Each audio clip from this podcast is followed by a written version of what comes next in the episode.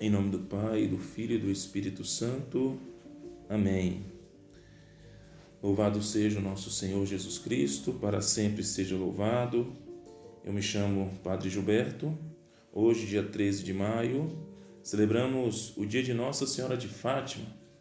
Por isso, nesta, nesta festa, também padroeira, co-padroeira da nossa Diocese de Santo Amaro, vale nós lembrarmos de Nossa Senhora. Recordar as aparições da Virgem Maria aos três pequenos pastores, Lúcia, Jacinta e Francisco. Poderíamos dizer que aquelas manifestações na história da igreja são como horas extras ou um presente de Deus, um carinho que nos últimos tempos Nossa Senhora tem realizado. Nessa aparição, Nossa Senhora pede a oração do Santo Terço, e isso fica muito latente em suas aparições desde maio a outubro de 1917. Ela nos pediu que rezasse e fizesse penitência em reparação dos pecados cometidos ao seu filho e para a salvação das almas que caíam no inferno. Vejamos que não é uma coisa ao acaso, vai dizer o Papa Pio XII, advertindo: o grande pecado da modernidade é a perda do sentido do pecado. E isto tem as suas consequências. Na verdade, o mundo tem sofrido recentemente as piores guerras de toda a história da humanidade Nunca foi morta e maltratada tanta gente neste mundo como no século XX. Vejamos também o que passamos agora, a pandemia. É eloquente aquelas palavras do Papa Bento XVI. Em nenhuma época se travaram guerras tão cruéis, tão sangrentas como na nossa. Ele continua falando: sucederam coisas piores do que tudo quanto tinha acontecido antes. Deus é um Pai misericordioso, é um Pai de bondade que não nos abandona, nem que os homens nos tenhamos afastado muito da Sua vontade. Precisamente neste século, assim como se expressava São João Paulo II, horrores e holocaustos. Quis Deus consolar a humanidade de diversas maneiras, e uma delas foram as aparições de Nossa Senhora, a nossa Mãe Santíssima. Nos finais dos séculos XIX, destaca-se Lourdes.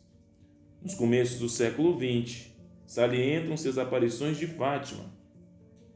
Os acontecimentos mostram paralelismo providenciais.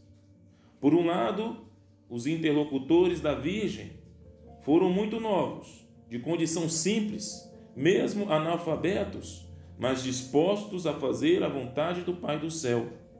A estes, Jesus reconhece como meu irmão, minha irmã e minha mãe. Mateus 12, versículo 50. Em segundo lugar, o tema da petição de Maria era a reparação pelos pecados dos homens a penitência e a oração pelos pecadores. Ou então o prefeito da congregação para a doutrina da fé, o cardeal, o cardeal Ratzinger, o Papa Bento XVI, no seu comentário teológico sobre a mensagem de Fátima, afirma que não existe um destino imutável, que a fé e a oração são forças que podem influir na história e que, em última análise, a oração é mais forte que as balas, a fé é mais poderosa que os exércitos. A irmã Lúcia nos mostra, nas suas memórias, o que Nossa Senhora pedia para rezarmos o texto diariamente. Foi isso que ficou latente, portanto, em suas aparições.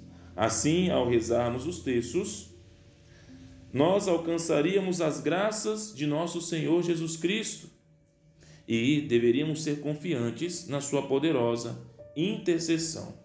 Portanto, vejamos alguns trechos referentes a esses pedidos. Está no livro As Memórias da Irmã Lúcia. Na aparição de maio, rezem o terço todos os dias para alcançarem a paz para o mundo e o fim da guerra.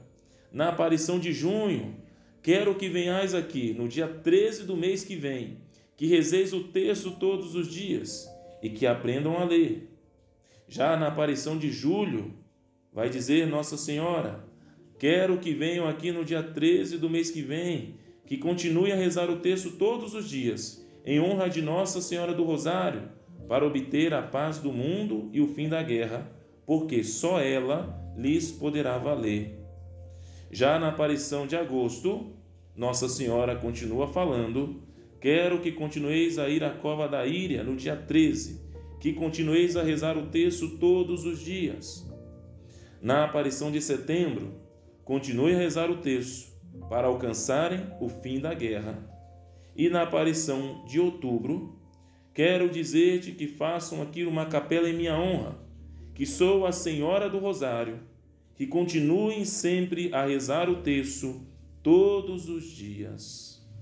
Vejamos, então, queridos irmãos e irmãs, qual é o pedido de Nossa Senhora? Que possamos rezar o terço em reparação pelos pecados dos homens, que possamos fazer a penitência, que possamos rezar pelos pecadores. É o pedido da Mãe Santíssima. É tempo de guerra, é tempo de batalha, e essa batalha é espiritual. Portanto, devemos abraçar a nossa fé guiados pelo Espírito Santo e conduzidos por Nossa Senhora. Portanto, essas palavras devem ressoar em nosso coração, essas palavras que Nossa Senhora disse, e eu repito aqui para todos nós: Eu nunca te deixarei, o meu imaculado coração será o teu refúgio. Por fim, o meu imaculado coração triunfará.